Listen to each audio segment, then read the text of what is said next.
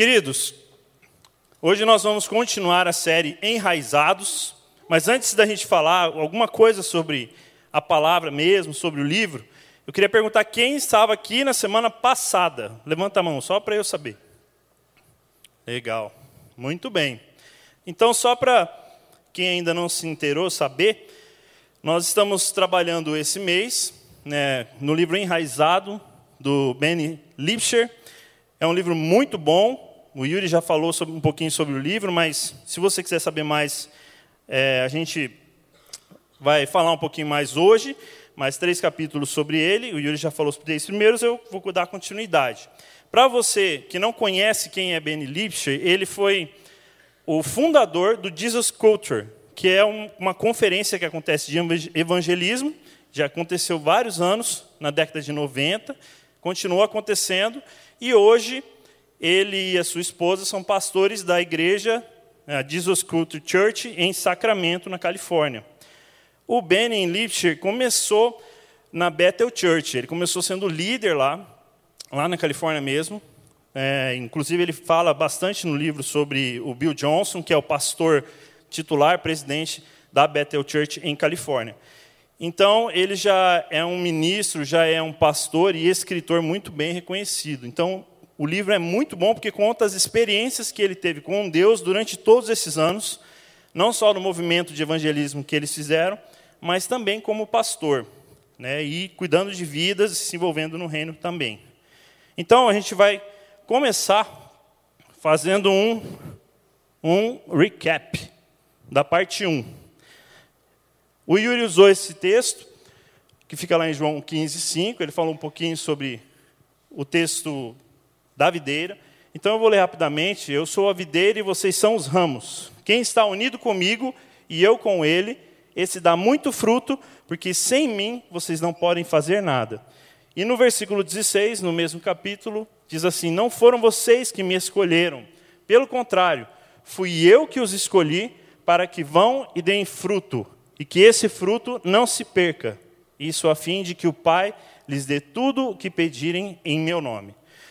Então você que estava aqui semana passada, você pode fazer as suas anotações né, e pegar algumas coisas, mas para facilitar, eu vou compartilhar com vocês algumas coisas que eu é, recebi, que eu entendi da palavra.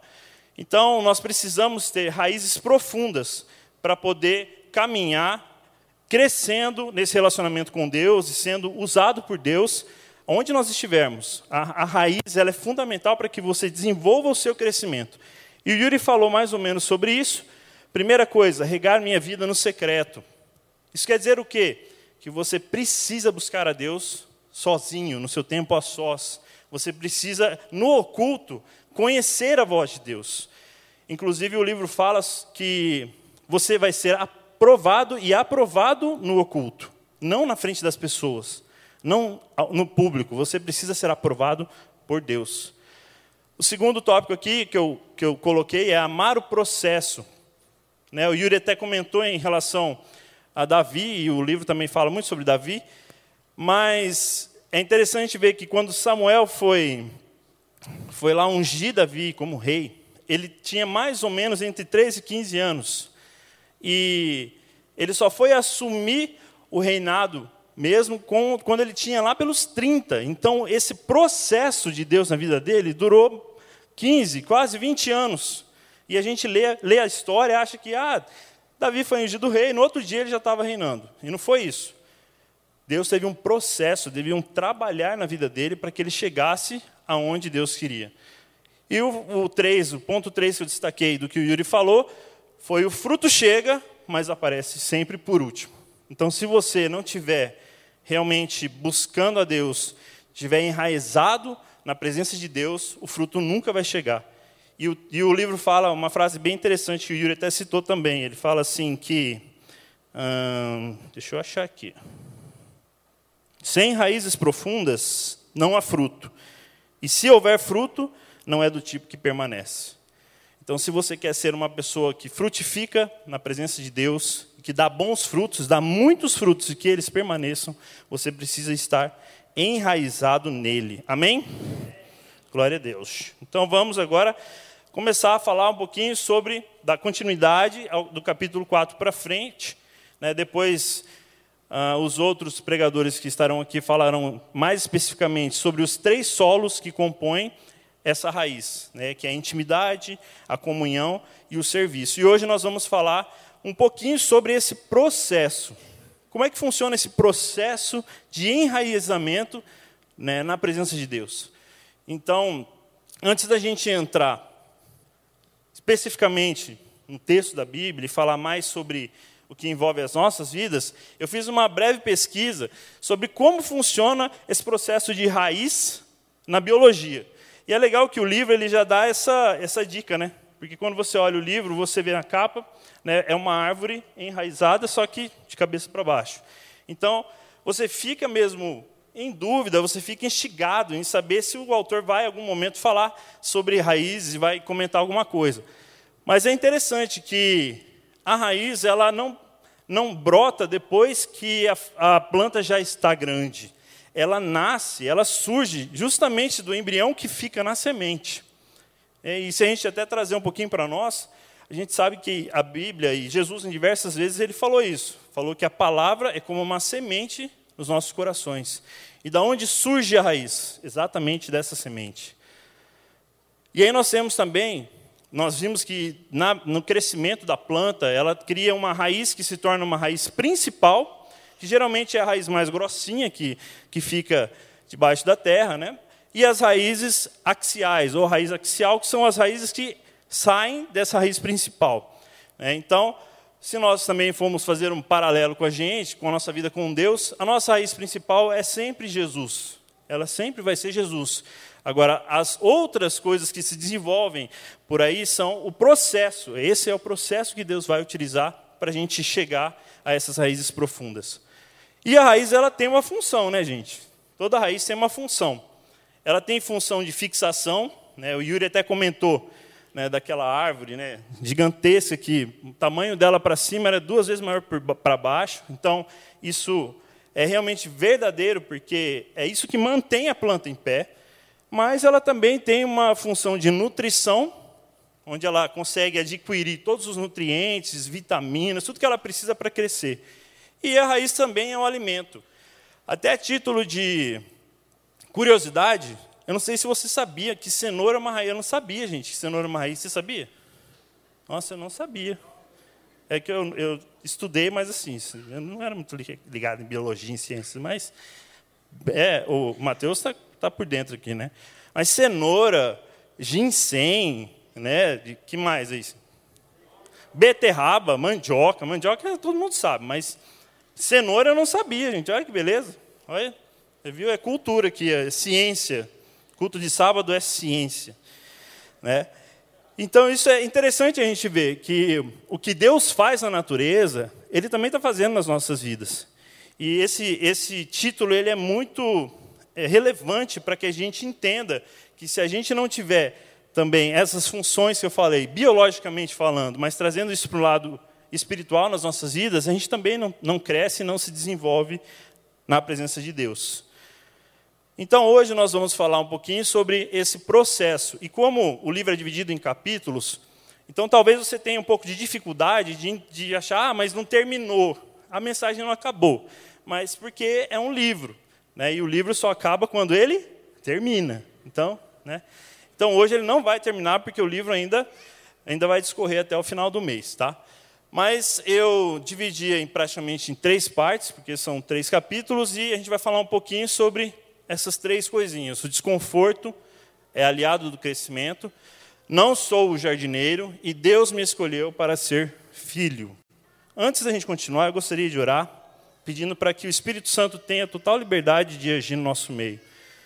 Eu não estou aqui como alguém que sabe tudo, mas eu estou aqui para falar o que Deus pediu para que eu falasse. Então, essa dependência vem dele, amém? Então vamos orar. Senhor, nesse momento, eu peço mesmo, eu clamo para que teu Espírito Santo permaneça conosco, o seu Espírito Santo se manifeste no meio de nós. Senhor, esse é um convite, mas o Senhor já tem liberdade aqui. Nós já cantamos, nós já adoramos o Teu nome. e nós estamos abertos, com o coração realmente, totalmente sensível para o agir do, do Teu Espírito Santo. Então, faz isso nas nossas vidas nessa noite. Faz a Tua vontade. É o que nós pedimos em nome de Jesus. Amém. E quando a gente fala de desconforto, a gente sempre pensa em algo que é ruim. Porque se algo não é confortável, se aquilo me incomoda, eu sempre vou tentar me livrar daquilo o mais rápido possível. E hoje em dia, a gente vive um mundo em que muitas pressões são colocadas sobre as nossas vidas, sejam profissionais, sejam pressões no relacionamento, né, seja pressões é, nos estudos, mas você vive sendo pressionado por alguma coisa. Né? Você acorda já pensando no que você tem que fazer, porque você tem que resolver muita coisa. Então, essa pressão ela acaba gerando um medo e uma ansiedade que cria um desconforto geral nas nossas vidas. É, é quando você conversa com alguém e a, pessoa fala assim: Poxa, eu não sei, sabe, eu, eu tenho trabalho, eu estou casado, está tudo bem, mas eu, eu me sinto assim, é, infeliz, desconfortável. Né? Não, não tem razão, parece que não tem razão porque eu tá, estou vivendo, porque eu estou passando. Então, essa ansiedade, esse medo, eles se tornam parte do cotidiano da vida da pessoa e ela começa a achar que a vida é um eterno desconforto, que a vida sempre vai ser assim. Né? E a gente fica com esse sentimento de urgência sempre. Né? Eu não sei se isso acontece com vocês, mas eu sempre, olhando na minha lista lá, sempre tem coisa que é urgente para ser resolvida, e passa dia, vai dia, sempre tem coisa mais urgente para resolver, né? e parece que nunca acaba. Né? Nunca acaba essa urgência toda, essa pressão toda, parece que nunca vai acabar.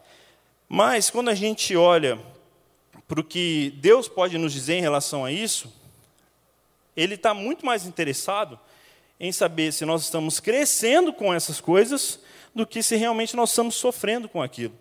Inclusive, o, o Bill Johnson ele fala isso, né?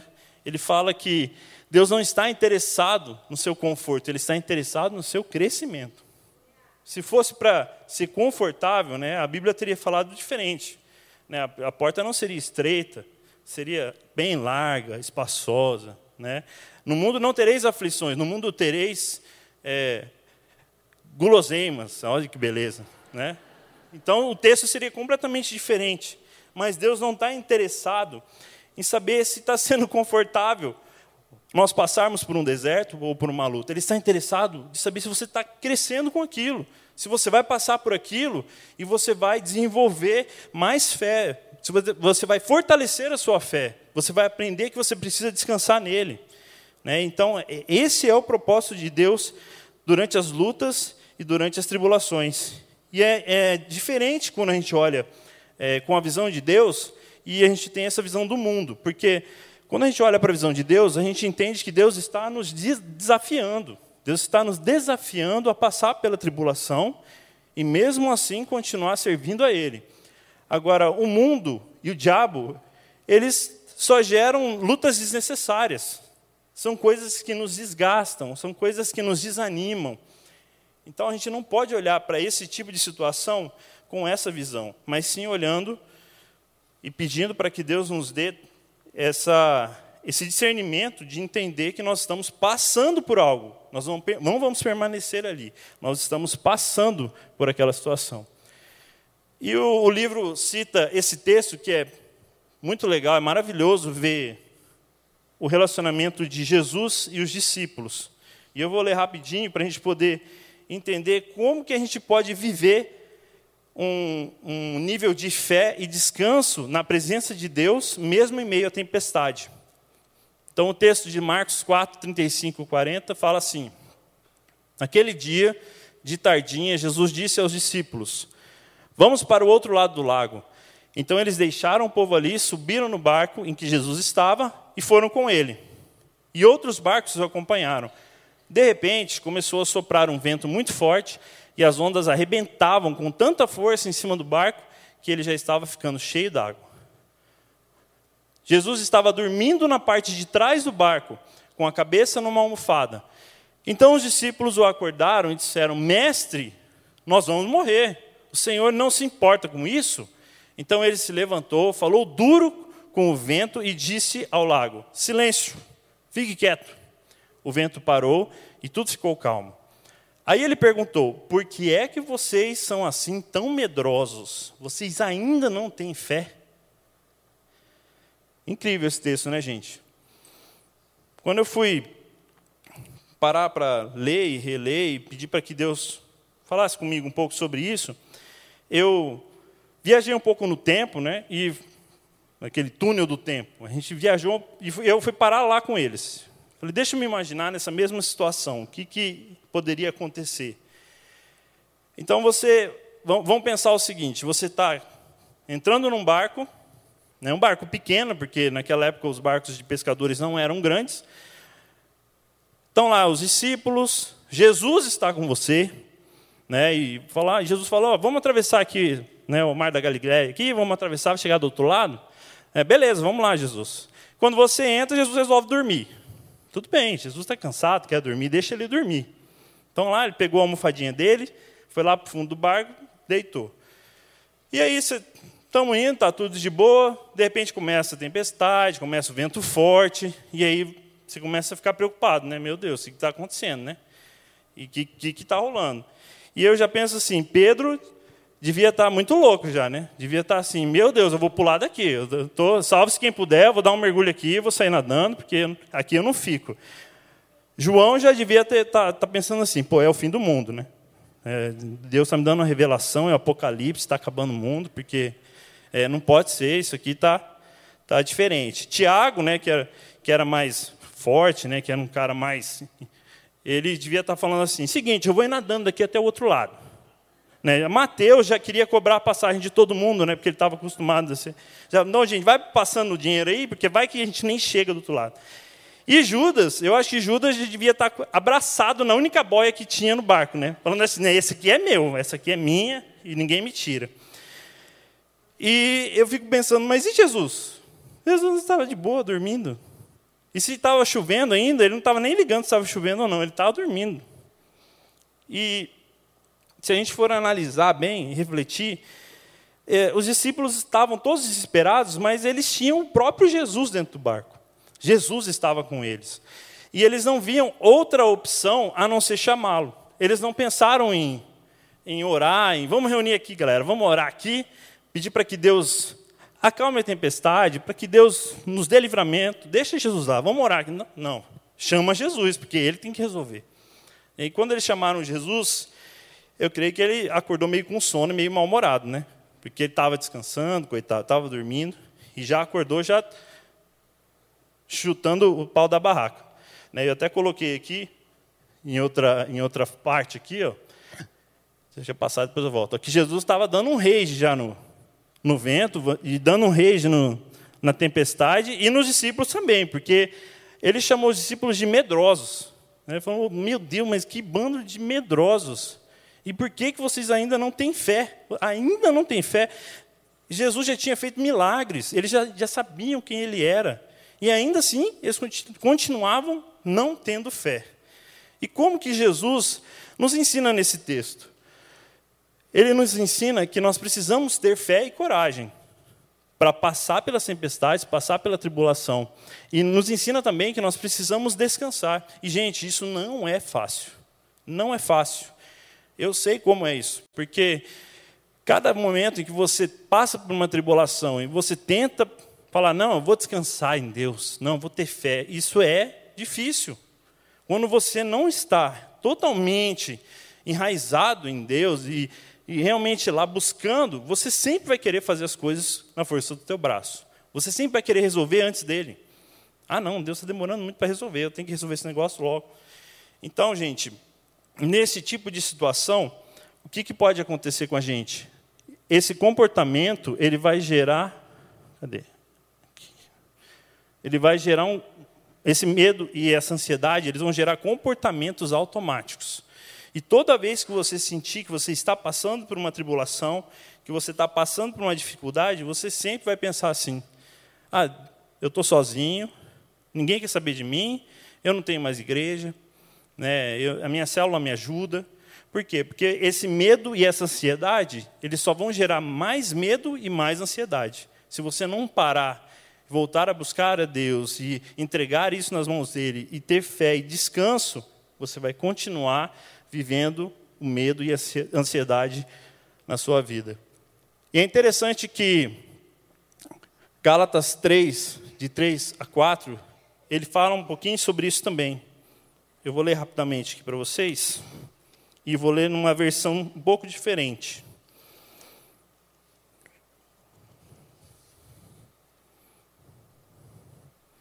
Cadê, cadê, rapaz? Hoje achei. Apenas pessoas loucas poderiam pensar que é possível completar, por esforço próprio, aquilo que foi iniciado por Deus.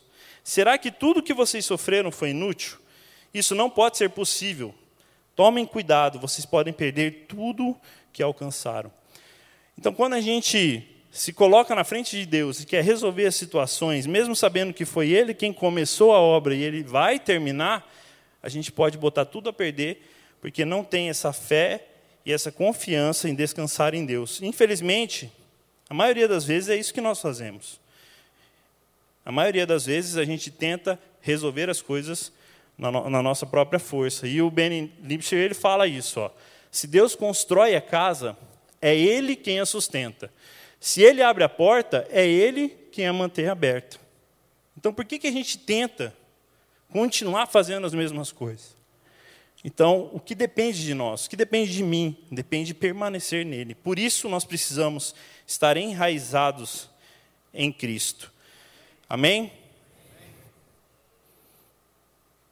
E aí entra uma outra, um outro aspecto do processo, que é o fato da gente achar que nós somos alguma coisa, que nós temos a habilidade de fazer alguma coisa. Como, como acabei de falar, a gente tenta resolver as coisas, resolver as situações, mas a gente não foi feito para isso. A gente foi feito para descansar, ter fé e descansar. E existem duas verdades sobre essas habilidades que nós desenvolvemos. A primeira é que a nossa responsabilidade é seguir a Cristo. Então, a minha responsabilidade não é ser uma pessoa que resolve todos os problemas da minha vida, né? não é ser alguém que vai ter resposta para todas as coisas ou todas as situações. A minha responsabilidade é seguir a Cristo. Então, eu tenho essa responsabilidade não só como cristão, mas eu tenho essa responsabilidade como pai, como marido, como filho, na minha profissão, eu tenho essa responsabilidade de seguir a Cristo em todos os lugares. E eu preciso compreender também que essa verdade ela é real, porque eu não fui escolhido por mim mesmo. Não fui eu quem me escolhi para fazer o que eu estou fazendo hoje. Foi o próprio Jesus, foi o próprio Deus que te colocou onde você está.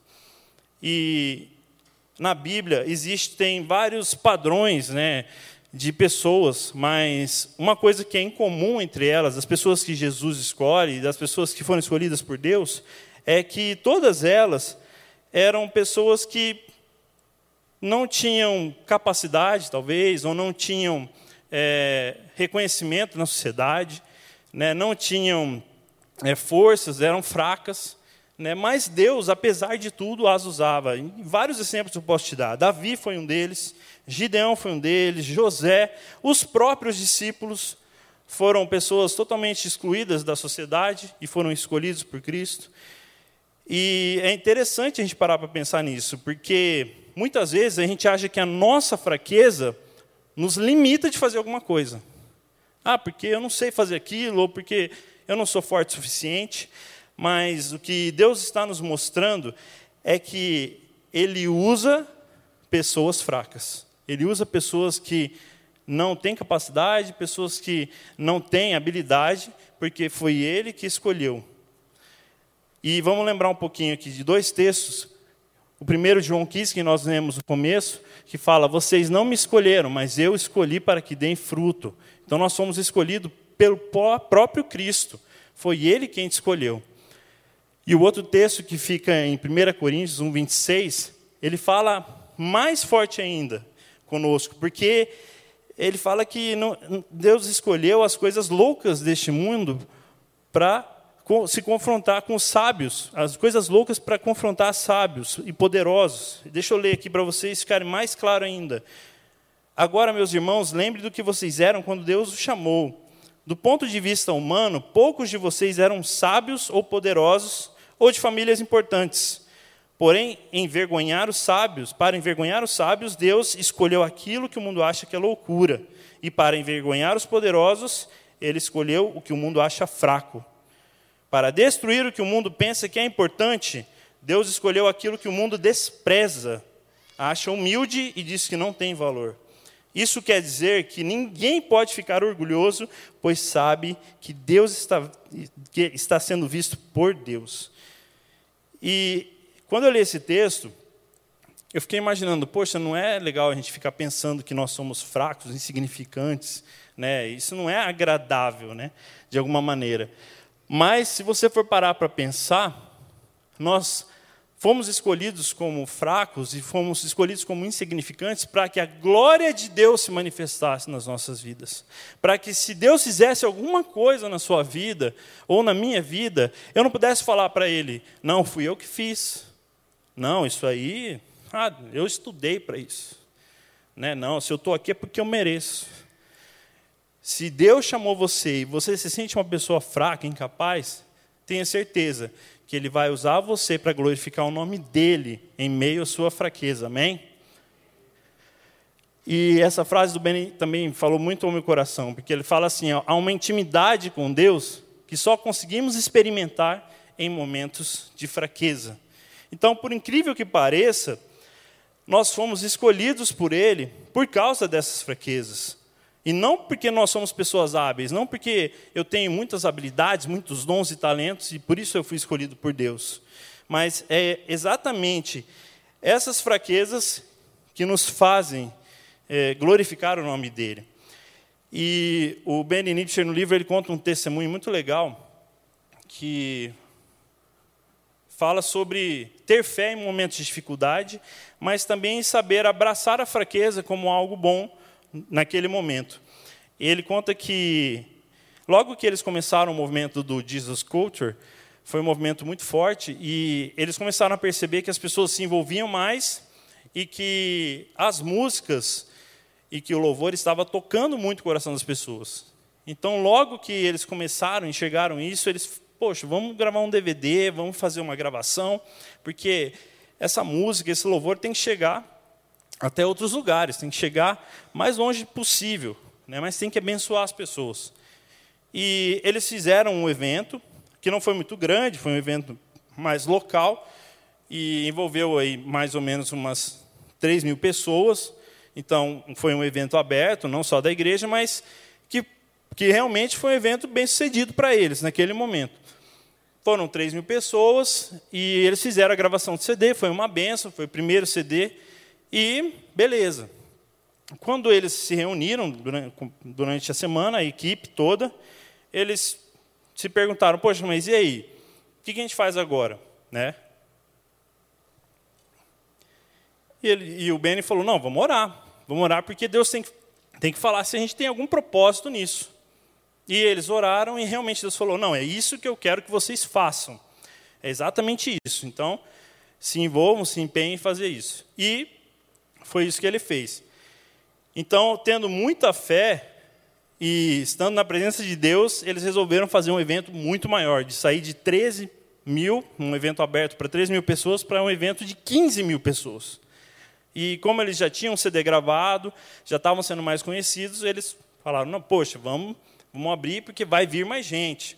E aí eles aproveitaram, né, juntaram algumas câmeras, aproveitaram, é, os próprios membros tinham um equipamento e vamos gravar um DVD junto então. E beleza. Começaram a trabalhar, começaram a se envolver, montaram toda a estrutura e chegou no dia. Chegou no dia, em vez de 15 mil, apareceram 3 mil pessoas. E ele diz que, enquanto ele estava lá dentro, enquanto ele estava sentindo a presença de Deus e vendo aquelas pessoas se derramando na presença de Deus, ele tinha certeza que Deus queria que eles fizessem aquilo. Mas quando ele viu que o evento não foi um sucesso como deveria ser, ele se questionou e foi para a presença de Deus. E é muito interessante o que Deus disse para ele. porque não sei se isso também acontece com você, mas a gente às vezes busca Deus para buscar as respostas óbvias, né? A gente quer achar, a gente acha que Deus vai nos dar sempre respostas óbvias. Vai falar sim ou não, vai falar estou contigo, te abençoo, né? E foi exatamente isso que ele estava achando. E quando ele chegou na presença de Deus, é, Deus não falou nada para ele. Deus falou: Olha, a resposta que você quer eu não vou te dar. E na hora ele ficou pensando: Poxa, mas. E aí, Deus?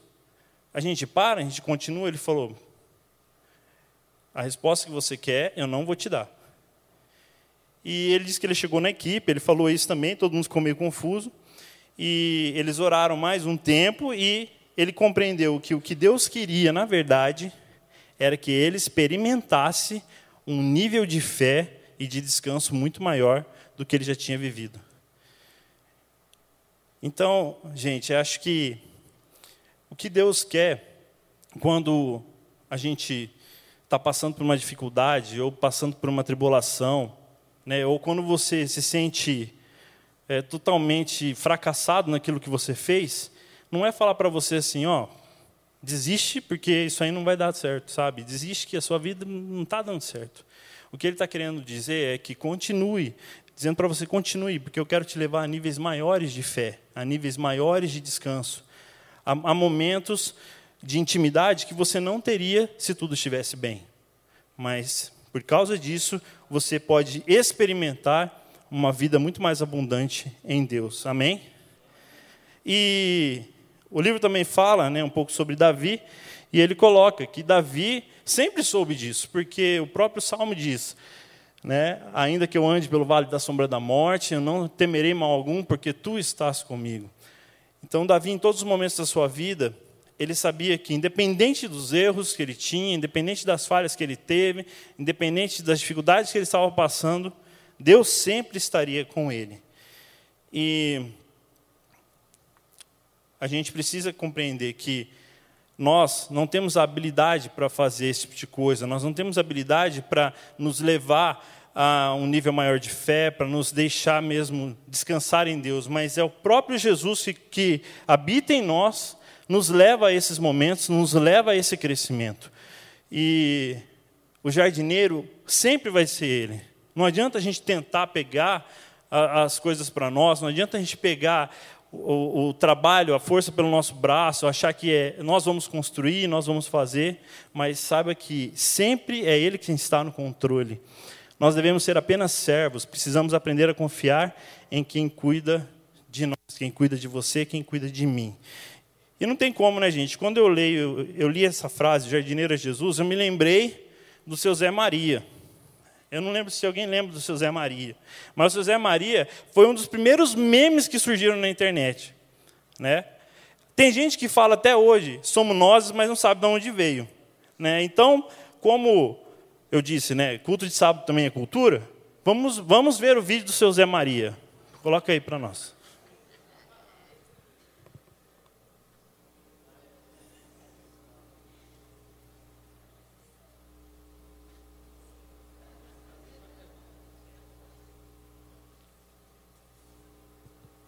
O jardineiro é Jesus. E as árvores somos nós. Somos nós. Somos nós. Somos nós. É que tem hora que dá um câmbio aqui. As árvores somos nós. Não é nós, é nós. As árvores somos nós. Nós. Nós. As árvores somos nós. As árvores As árvores somos somos. nós. Nós. Vamos devagarinho que a Vamos. gente consegue.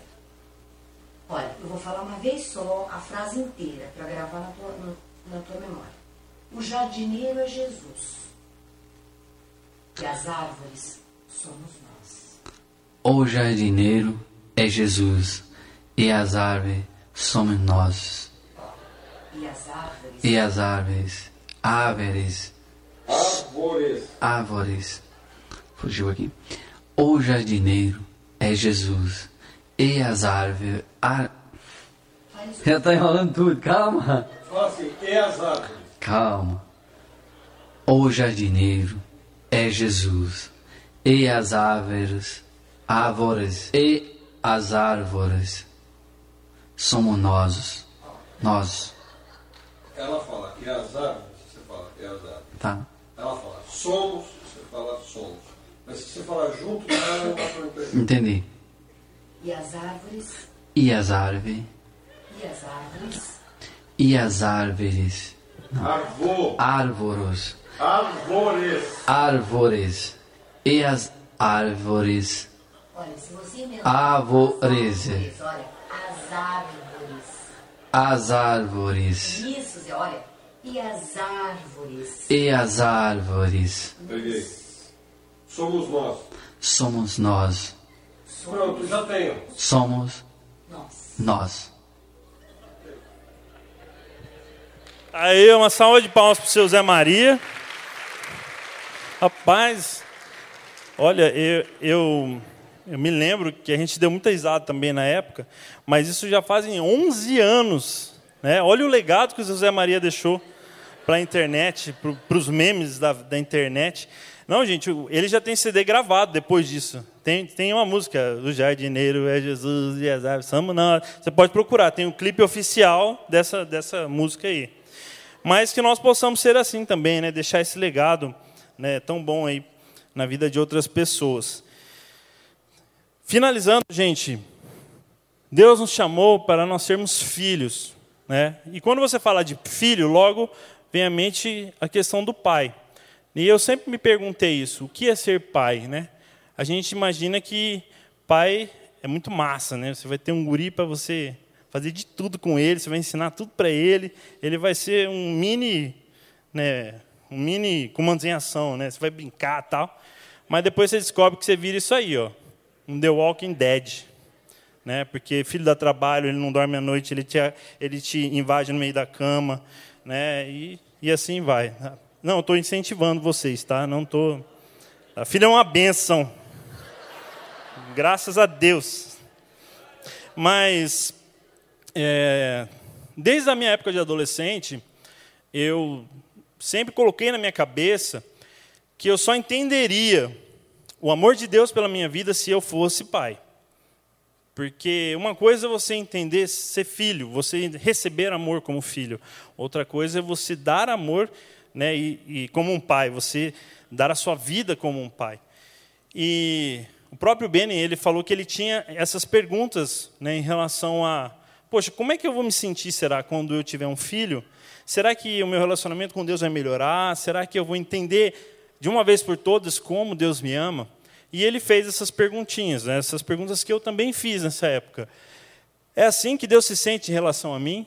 Eu lembro que quando eu peguei José a primeira vez no colo, cara, é um sentimento de total impotência. Porque ao mesmo tempo que você sabe que você participou daquilo, você fica com medo, porque você fala, e agora, o que eu faço com isso? Né? É muita responsabilidade. E, e eu, eu me perguntei várias vezes isso, né? Será que Deus se sente assim como eu me sinto com José? Deus se sente em relação a mim? Ele está totalmente comprometido em cumprir meus sonhos e chamado? Porque é isso que nós fazemos como pais. A gente muda completamente os nossos objetivos quando nós somos casados, mas não temos filhos. Né? Até para vocês saberem, quem é casado e não tem filho, no, no meio dos casados com filho, vocês são chamados de casados solteiros. Tá? Porque vocês ainda podem aproveitar a vida né, dormindo tarde, fazendo jogatina, que eu sei que vocês gostam de fazer jogatina. Mas depois que você tem filho, não tem jeito. Você vai sair, você tem que ir para uma área kids. Né? Então, Vamos comer? Não, não dá, gente. Eu tenho que ir para uma área kids, né? porque senão ninguém come. Então, tudo muda. Tudo muda depois que você tem filhos. Mas, se Deus tem esse, esse mesmo sentimento que eu tenho com meu filho, então, por que, que eu ainda continuo me preocupando tanto? Por que, que eu ainda continuo achando que, que ele não vai fazer, que ele não está comigo? Então, isso foi algo que Deus me trouxe revelação, né? Porque esse amor de Deus ele vai muito além do, do, que a gente pensa como humanos, a gente sabe, entende como humanos. O amor de Deus ele, ele transcende tudo isso. Então, se eu que sou pai do José e da Ana, eu quero me sacrificar, eu quero trabalhar, eu quero fazer qualquer coisa para que eles sejam felizes, para que eles alcancem o propósito de Deus na vida deles. Imagina então Deus comigo. Imagina o que Ele não vai fazer por mim. Imagina o sentimento que Ele não tem por mim, em querer que eu seja bem-sucedido, em querer que eu prospere, em que eu cresça e que eu alcance o que Ele tem para a minha vida. Vocês estão me entendendo, gente? E o o Benny também conta uma história interessante, né, que fala um pouco sobre esse, esse compreender do que é ser filho. E ele conta que numa das conferências do Jesus Culture, ele foi chamado, ele foi um dos pregadores, né? Ele estava na organização, mas ele convidou um amigo dele que era muito bom pregador, né, excelente pregador, e na ordem da, das conferências ele colocou o amigo dele para pregar antes. Né, e aí ele foi, né, um dia antes, ele participou também, e o amigo dele, que era um exímio pregador, mas pregou muito bem, foi uma ministração de Deus, um derramar de Deus. Ele foi engraçado, ele conseguiu a atenção das pessoas, e na hora que ele pensou, poxa, eu vou ter que pregar amanhã, depois dele, tá que nem eu e Yuri, assim, Yuri pegou semana passada, estou pregando agora. Né? Vocês achavam que eu estava aqui orando? Não, eu estava falando, Deus, o Yuri está aqui. Mas o que, que ele falou? Que ele ficou naquele momento com muito medo, com muito receio do que, do que as pessoas iam achar. Né? Comparando os dois, iam comparar um pregador com o outro, eles iam ver que, poxa, eu não sou tão legal assim, não sou tão engraçado, não conheço tanto conteúdo. E diz que naquela hora ele se ajoelhou também ali na frente, e a primeira coisa que ele falou para Deus, ele falou: Deus, não me deixe envergonhar o teu nome. Não me deixe envergonhar o teu nome. Sabe, eu não quero, eu não quero pregar e, sair daqui, sabe, todo mundo falando que foi algo horrível, que foi algo ruim. E ele teve uma experiência muito forte com Deus naquele momento. E Deus disse exatamente isso para ele. Benin, você pode escolher ser um pregador ou um filho, se você escolher ser um pregador, às vezes você sairá muito bem, em outras nem tanto. Mas se você decidir ser filho, então você será um ótimo filho, pois você já é um filho maravilhoso. Gente, isso isso impactou minha vida. Até acho que se eu estou hoje aqui é por causa disso. Porque eu sei que eu sou um filho maravilhoso. Eu sei que Deus me olha com esses olhos, do mesmo jeito que eu olho para a vida do José e da Ana e falo: vocês são lindos, vocês são maravilhosos. Eu não mereço vocês. Deus nos olha assim também. Deus olha, você é maravilhoso, você é maravilhosa, e vocês são filhos de Deus. Então, a pergunta que eu faço para você, nesse finalzinho já de, de, de, palavra, de mensagem, é o que tem motivado o seu coração, o que tem te motivado a continuar buscando o que você tem, tem buscado na vida, continuar se esforçando por essas coisas. O que tem motivado você a fazer isso? O Benny, ele podia ser um ótimo pregador, né? podia ser um, um exímio teólogo, mas naquele momento ele estava totalmente exposto, ele estava totalmente entregue à presença de Deus. E muitas vezes a gente vive achando que a gente precisa, a gente precisa provar para nós mesmos que a gente tem que ser alguém na vida, né? que a gente é, precisa cumprir é, aquela, aquela carreira profissional, ou que eu preciso terminar aqueles estudos, mas o que te motiva a fazer isso? O que motiva você a alcançar essas coisas? Essa é uma pergunta importante para você fazer em todos os momentos da sua vida. Será que o seu Instagram é, descreve a sua motivação, né? Será que a sua motivação maior na vida é ganhar like de, de tudo que você posta? Será que você não prefere like, você prefere aplausos? Será que você queria estar aqui em cima da plataforma justamente para você ouvir as pessoas aplaudindo você, falando: olha como você é lindo, olha como você prega bem, olha como você canta bem? Será que essa é a sua motivação? Será que você tem buscado sucesso na sua profissão é, só para ter dinheiro, só para viver bem? Será que essa é, é a verdadeira motivação? Será que essa é a correta motivação perante os olhos de Deus? Então, você precisa compreender que um filho, ele não precisa de nada disso.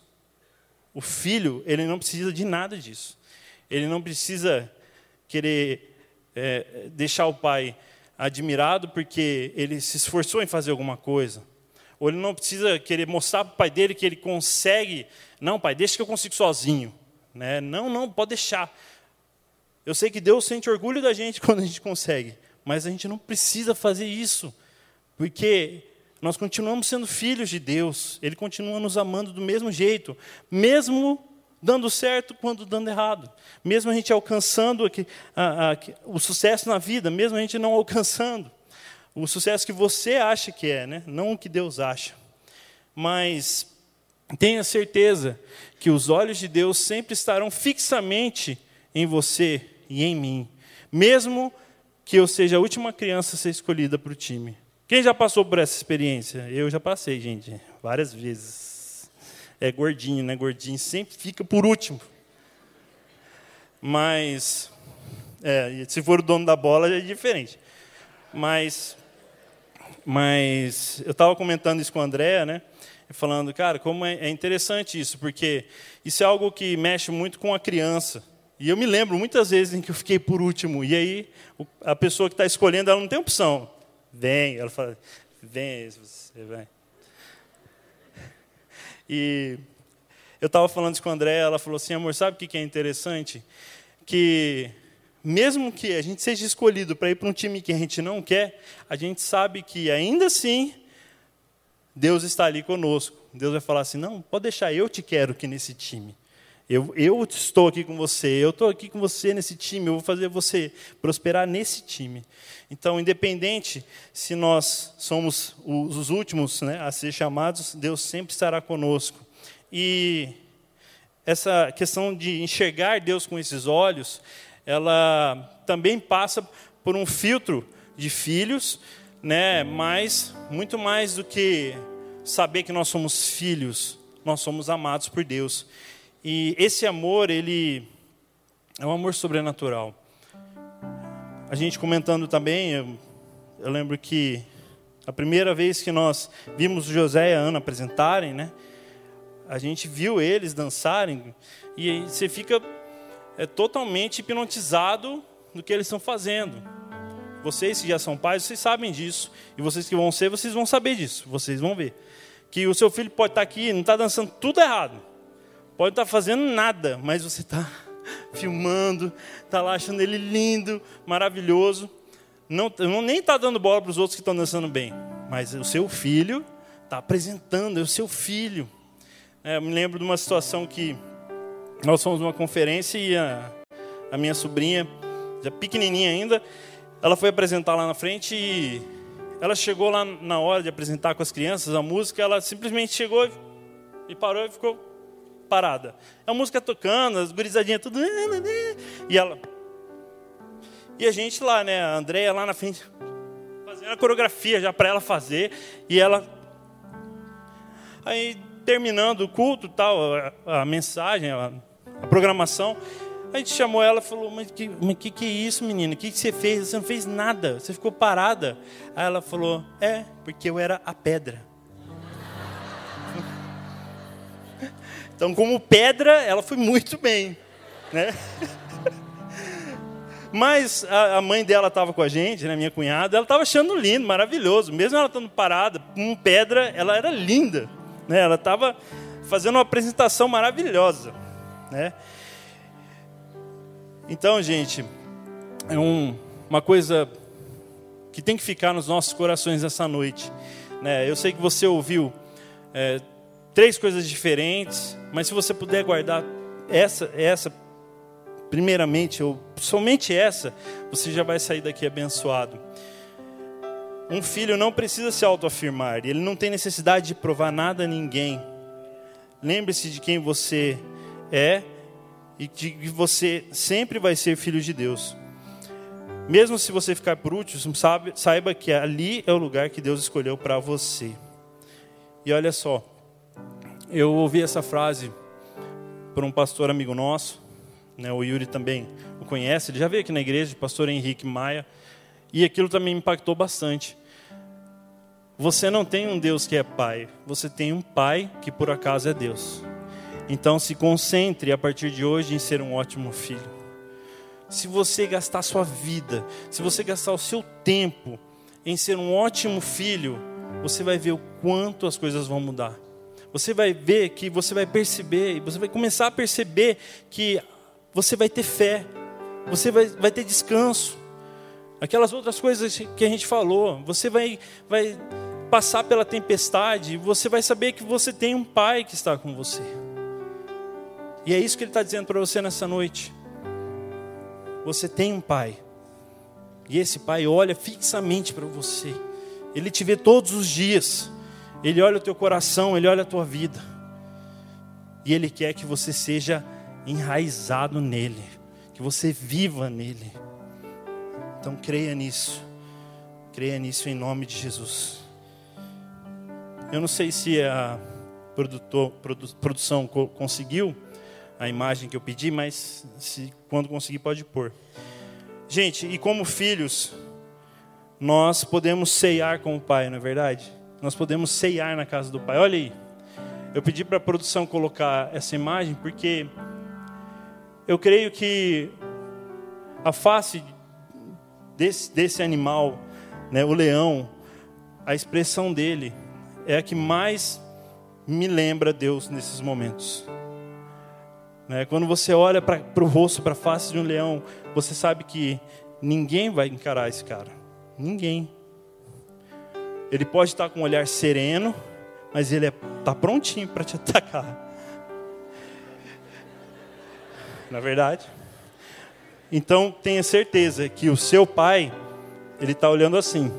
Está olhando assim para suas dificuldades, está olhando assim para suas lutas, ele está olhando assim para você, em alguns momentos, né?